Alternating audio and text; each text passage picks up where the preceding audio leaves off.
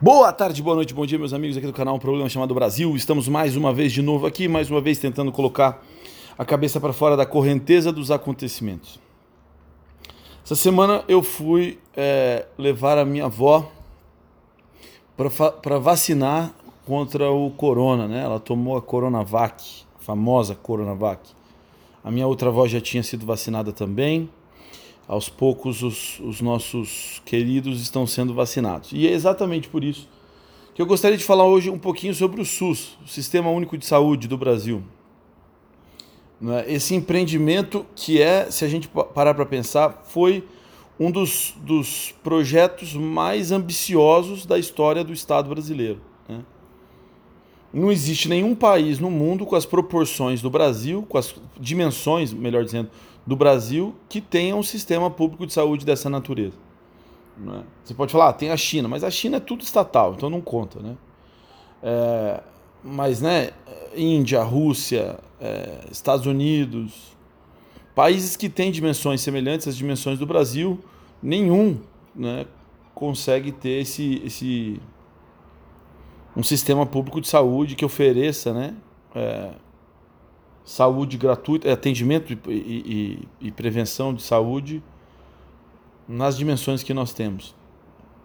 E eu, eu acho que a gente deve é, homenagear o, o, o, nosso SUS, ah, porque se ele demonstra alguma eficiência, se ele tem a eficiência que ele tem, digamos assim, que não é a maior eficiência do mundo, que não é o melhor sistema público do mundo, está longe de ser, a gente sabe, não é?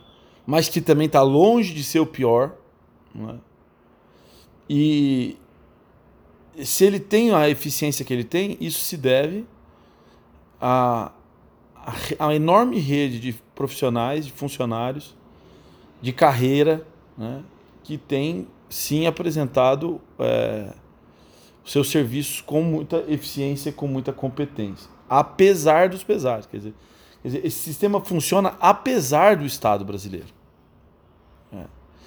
Então, primeiro, é, dá para dizer, eu acho, que desde a sua é, idealização lá na Constituição de 88 até aqui, nós conseguimos botar, nós, o Brasil, eu digo, conseguimos botar a coisa para funcionar.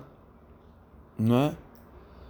E, e se ele não é perfeito, ele é das coisas que o Estado brasileiro produziu, talvez aquela que que melhor funcione. Né? É, no, tirando a Receita Federal e o Detran, né, que pela sua, pela sua rentabilidade funcionam como se fosse um relógio, né, das coisas que o Estado brasileiro produziu, lógico que eu estou generalizando né, e tal, tem outras, muitas coisas, a gente não pode esquecer, por exemplo, que foi o Estado brasileiro que criou a Embraer, né, que é uma empresa hoje de é, nível internacional, faz avião em alta qualidade tal. Lógico que tem outras coisas, mas para uma conquista da sociedade brasileira como um todo, uma conquista, vamos dizer assim, democrática no seu sentido mais profundo, não é? O Estado, a, o SUS foi a maior conquista do Estado brasileiro, não é? Na medida em que todos os brasileiros desfrutam desse esse esforço do Estado brasileiro em criar um sistema público de saúde nos moldes do National Health System lá da Inglaterra. Né? Obviamente que o National Health System funciona muito melhor. Obviamente que o SUS é, é, é, é, é ainda desigual, então ele não atende com a mesma qualidade todas as regiões do Brasil, é óbvio. Né? Não tem a mesma oferta, a mesma qualidade dos serviços do Brasil inteiro. Né? Tem lugar que falta médico, tem lugar que sobra médico, tem lugar que é, tem atendimento de maior complexidade, tem outras cidades que não, e todos esses poréns, né? Mas ele consegue dar conta. Ontem eu fiquei, ontem foi, foi o dia, eu estou gravando no domingo, né? Mas o, ontem foi sábado, eu levei minha avó para vacinar. Nós ficamos 2 horas e 20 no, no, no trânsito é, para chegar lá, uma desordem total na rodovia, né? Um, a, a, a, gente tendo que esperar, com todo mundo com idoso no carro, tendo que esperar na beira de uma rodovia, passando o carro a é, 150 por hora do lado o tempo inteiro né? rodovia de pista dupla, quer dizer que as pessoas ainda andam mais rápido do que o normal, o acostamento inteiro tomado. Não tinha um policial fazendo nada, Né? Não tinha um, um agente da CMTU fazendo nada. CMTU, para quem não é de Londrina, é o nome da, da, vamos dizer assim, da secretaria responsável pela gestão do tráfico é, urbano, essas coisas, né? Enfim, não tinha é, é, nenhum, sei lá, a polícia, a polícia rodoviária federal ali monitorando, nada, nada. Todo mundo exposto na rodovia parado. Se um cara resolvesse vir roubar você, não tinha o que fazer, né? Mas no que diz respeito ao sistema público de saúde, porque isso não é responsabilidade do SUS, né?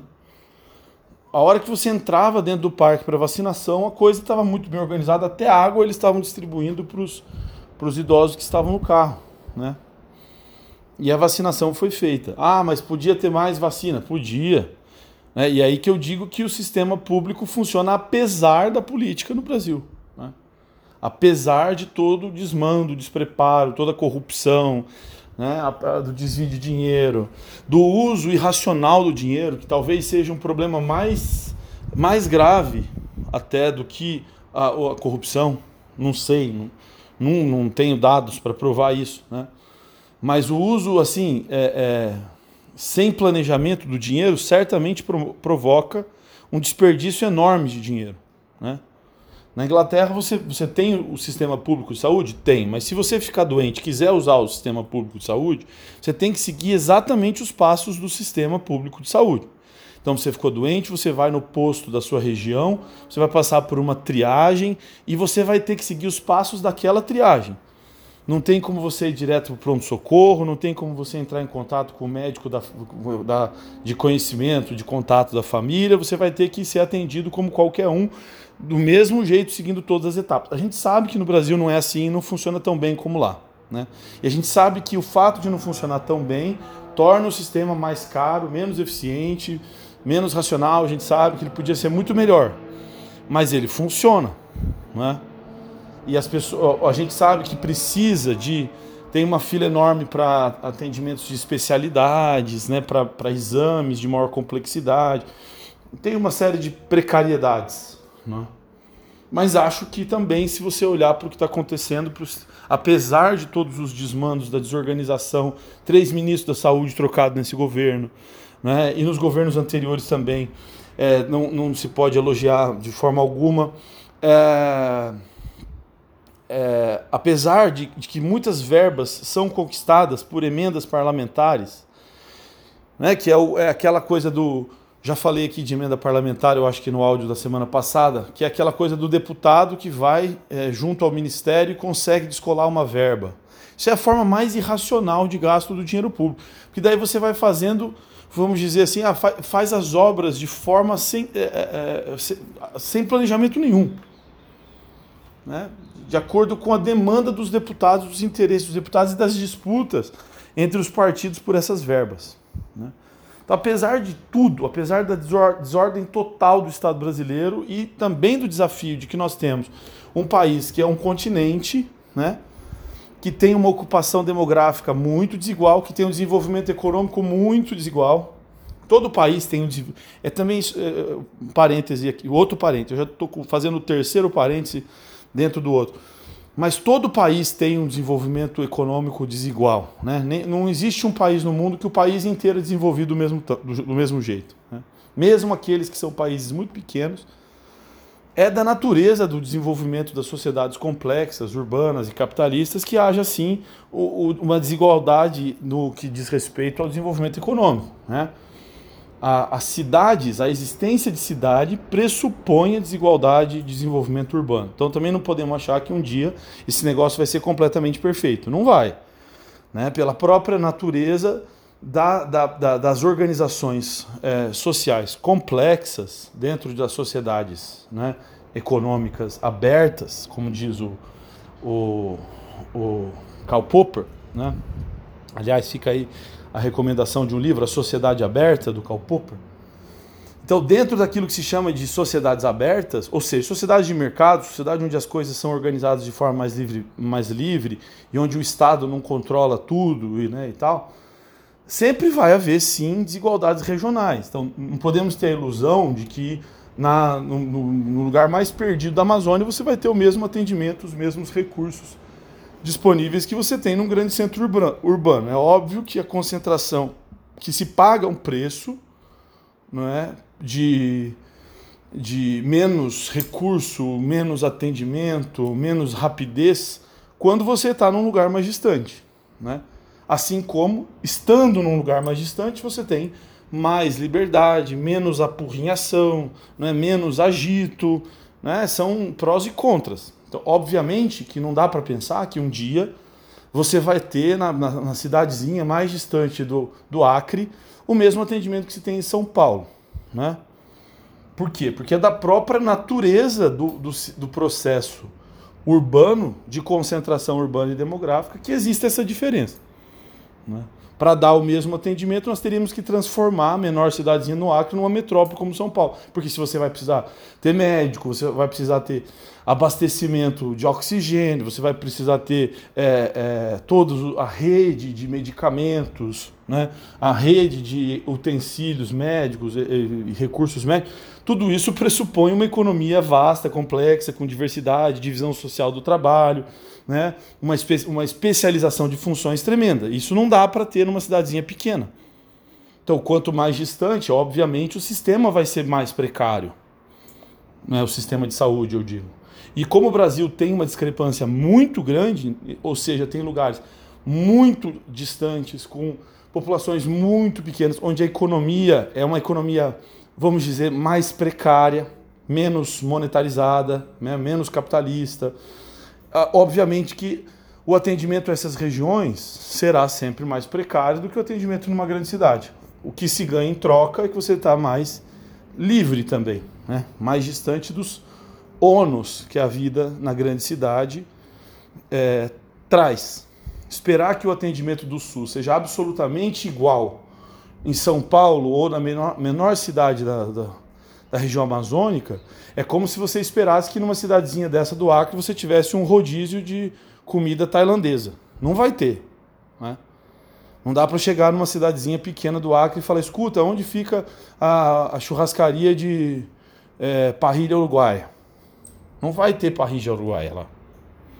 Por quê? Porque para que exista um restaurante especializado em parrilha uruguaia, é preciso que exista um mercado capaz de absorver essa atividade. E para que exista esse mercado, é preciso que existam milhares de outras atividades que são feitas por outras pessoas, não é? Para que as trocas entre essas milhares de atividades tornem possível esse grau de especialização, né? Então não dá também para idealizar o sistema. Ele pode ser mais racional, ele pode, mas ele não pode ser perfeito, porque não dá para ser perfeito nunca. Então, no Brasil a gente sempre vai conviver com uma, uma grande desigualdade de serviços entre as regiões maiores, mais urbanizadas, onde há mais, é, é, mais diversificação do serviço, e as regiões que são mais distantes, isoladas, né, menos densamente é, de, menos demograficamente ocupadas, ou com uma densidade demográfica menor, e assim por diante.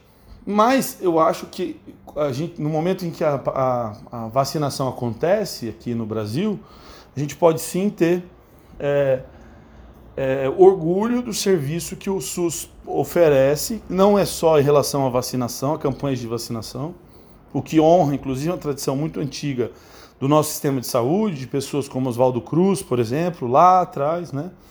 Lá na, na época da revolta vacina, em 1906. É, mas também em outras coisas, tem cirurgias, né, atendimento de alta complexidade e tudo mais, que a gente sabe que pelo menos nos centros urbanos maiores do Brasil o SUS oferece. Né? Não vai nunca haver remédio para toda doença, não, não vai nunca ter, teremos a condição de atender a todas as necessidades. Sim, pessoas vão morrer é, sem remédio. Por quê? Porque não tem remédio para todo mundo e, e não tem remédio para toda doença. Você pode até chegar num ponto que tem remédio para todo mundo, mas vai ter remédio para algumas doenças, não vai ter para todas. É da pró não adianta a gente achar que os sistemas de saúde vão conseguir mudar a natureza da condição humana. Certo? A vida é sempre inesperada, a vida é sempre, é, como diria o Maquiavel, fortuna, isso é imponderável, né? ela está sempre, tá, há sempre um elemento do imponderável, há sempre um elemento de escassez, né? de discrepâncias, de desigualdades. Então a gente não pode criar uma visão idealizada do homem, do mundo e da condição humana, certo? A vida é miserável, a vida é trágica. Né? As nossas, os nossos desejos, as nossas vontades nunca vão acontecer. O mundo não é e não pode ser uma utopia. E quando a gente luta em nome de uma utopia, a gente. Quer dizer, quando a gente luta em nome de uma utopia, quando eu falo isso, eu quero dizer, a gente nutre um, um nível de exigência utópico né, para a nossa realidade, nós vamos estar sempre insatisfeitos, né, nós vamos estar sempre indignados, nós vamos estar sempre numa atitude de profunda ingratidão.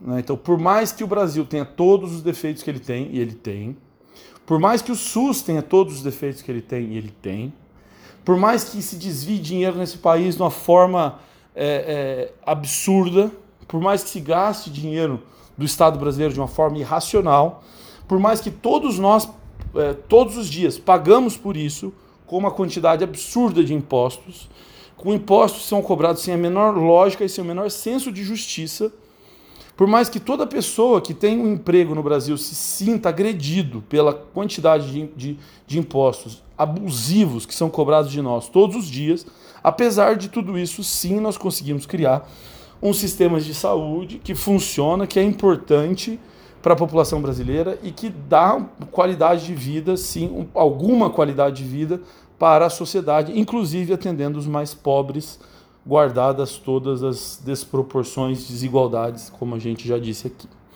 Então, bom dia a todos e esperemos a vacina, esperemos que chegue a nossa vez da vacina. Um beijão, até a próxima, valeu, falou, tchau.